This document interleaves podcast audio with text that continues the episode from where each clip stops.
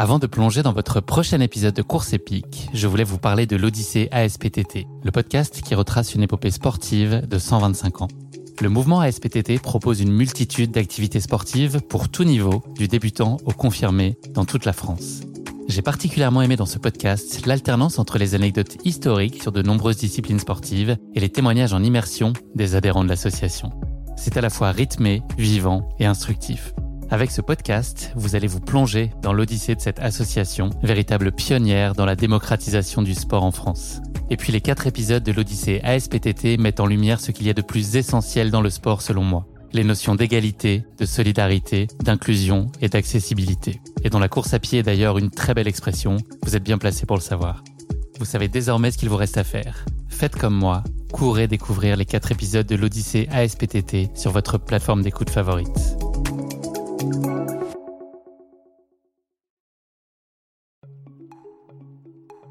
Salut, c'est Guillaume. Je vous propose de découvrir un extrait du prochain épisode de Course épique. Course épique, c'est chaque semaine un invité, une course, une histoire hors du commun. Je vous donne rendez-vous tous les mercredis pour découvrir un nouvel épisode et vivre une grande et belle histoire de course. Mais avant ça, place à un extrait de notre prochain épisode.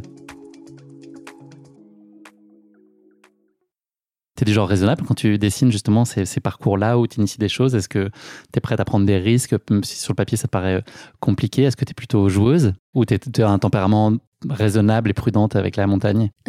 Euh, alors, je dirais que euh, il y a un peu des deux. Des fois, moi, je, il y a une expression en anglais qui est If you don't go, you don't know. Et donc, euh, il faut aller quelque part, des fois, pour voir si ça passe. et des fois, ça passe pas, et il faut trouver une autre solution. Et je trouve ça, euh, d'être une, une bonne approche. Après, pour moi, euh, quand, quand je dis, des fois, ça passe pas, moi, je suis pas quelqu'un qui va, je cherche pas le risque. Je cherche des bonnes expériences, des fois je cherche des itinéraires inédites, mais euh, je ne Un cherche dépassement contrôlé finalement. Oui, oui. Et, euh, et je peux te dire, euh, enfin, je crois qu'on a une question un peu plus tard d'un moment euh, quand ma vie a changé, mais j'ai déjà eu des expériences assez effrayantes en montagne et je ne cherche pas ça.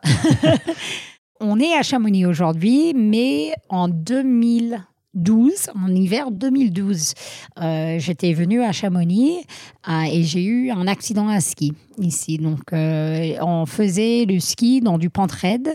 On avait accédé à un couloir en tirant des rappels dedans. Et au deuxième virage, dans la descente, dans un couloir à 50 degrés, j'ai eu une fixation qui a sauté. Et j'ai eu une chance incroyable. J'ai fait. Bah, c'était pas c'était pas ça la chance j'ai fait euh, 450 mètres de chute en dénivelé euh, négatif j'ai fini dans une crevasse euh, et j'ai incroyablement pas eu de blessure grave Aucune fracture, rien? non, non, j'ai eu quelques points de su- suture euh, dans, le, dans le visage. J'ai eu des énormes bleus, j'avais la matériel défoncé, mais moi, physiquement, j'avais rien de très, très grave. Et en fait, euh, c'était à ce moment-là, après en réfléchissant, que euh, j'avais besoin de chercher une autre euh, manière de me connecter à la montagne.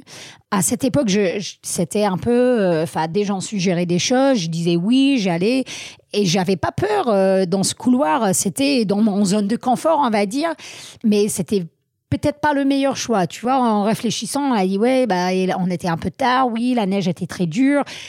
Bon, j'ai eu un problème de matériel, ça c'est sûr, mais c'était l'approche qui était un peu trop laxe et pas avec assez de respect pour la montagne qui, enfin, je dis, ah là là, c'était, euh, bah, c'était pas bon. Et euh, la montagne m'a donné la possibilité de retourner. Donc ça, c'est une énorme chance. Mais c'était là où j'ai commencé ou recommencer le trail euh, parce que j'avais une besoin de retourner à la montagne, mais de le faire à, ma manière à moi. Et donc, euh, c'était le moment quand j'ai commencé le trail. Ça a aussi marqué une période où j'ai arrêté de faire de la montagne pendant euh, plusieurs années, où euh, j'avais j'avais vraiment peur d'être hors contrôle, on va dire, des choses que tu peux pas gérer en haute montagne, que tu peux plus facilement gérer sur les sentiers, par exemple. Donc, ça a vraiment changé ma vie euh, parce que c'est ça qui m'a fait découvrir le trail qui, enfin, vraiment, il y a, euh, il y a dix ans, j'aurais jamais pensé que ça serait vraiment central pour moi. Là, euh, comme je visais la performance, c'était vraiment, c'était très différent pour moi. C'était pas juste de finir, c'était de finir dans les bons temps. ça voulait dire gagner? C'était ça l'ambition ou pas? Est-ce que c'était juste de Bien sûr qu'on a, on a toujours envie de, enfin, ça, ça, donne envie de gagner une course. Après, moi, souvent, je mise mes objectifs pas sur le classement et plutôt sur la performance que je peux faire moi-même. Parce que moi, je ne peux pas gérer les enfin les concurrentes. Je, je peux jamais savoir quel est leur état de forme, comment euh, elles, elles, vont gérer la course. Et donc moi, euh, euh, j'essaie en fait souvent de séparer dans ma tête l'idée de, enfin, qu'est-ce que c'est qu'un succès et qu'est-ce que c'est enfin la gagne et le succès c'est pas forcément la même chose. Et donc sur cette course et sur enfin chaque course que je fais j'essaie de, de, penser dans ma tête en fait qu'est-ce qui serait un succès pour moi.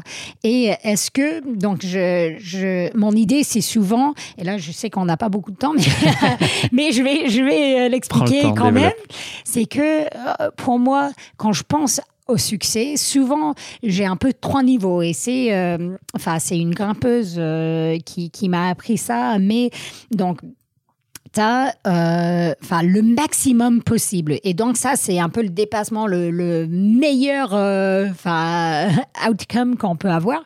Et bon ça c'est c'était pour moi euh, enfin oui gagner. Waouh ça serait incroyable. Je pourrais mettre mon nom à côté du Katie et Mimi et Caroline et toutes ces personnes. Après pour moi donc donc ça c'est le maximum. Après tu as un moyen. Et moyen c'est vraiment là où tu vises. L'autre c'est une rêve et où, je visais pour cette course c'était je veux passer de bons moments, je veux apprendre des choses et je veux profiter de la forme que j'ai, enfin, j'ai travaillé pour avoir cette forme pendant des mois. Je veux arriver à profiter de ça, apprendre des choses et euh, apprécier euh, l'expérience. Après, il y avait euh, le minimum de succès et je crois que ça, c'est important aussi de, de réfléchir à le minimum. C'était de vraiment apprendre des choses. Et comme ça, en fait, c'est beaucoup plus difficile d'avoir un échec. Si tu as un minimum en tête que bah, moi, j'accepterais ça comme une réussite, si quand même j'arrive à apprendre des choses de l'expérience. Et donc, euh, j'avais vraiment tout ça en tête. Donc, je n'étais pas partie forcément, je vais gagner cette course. Mais euh, je, savais que, bon, c'est une rêve, bien sûr, mais euh, c'était pas le numéro un pour moi. tu vises un peu le milieu.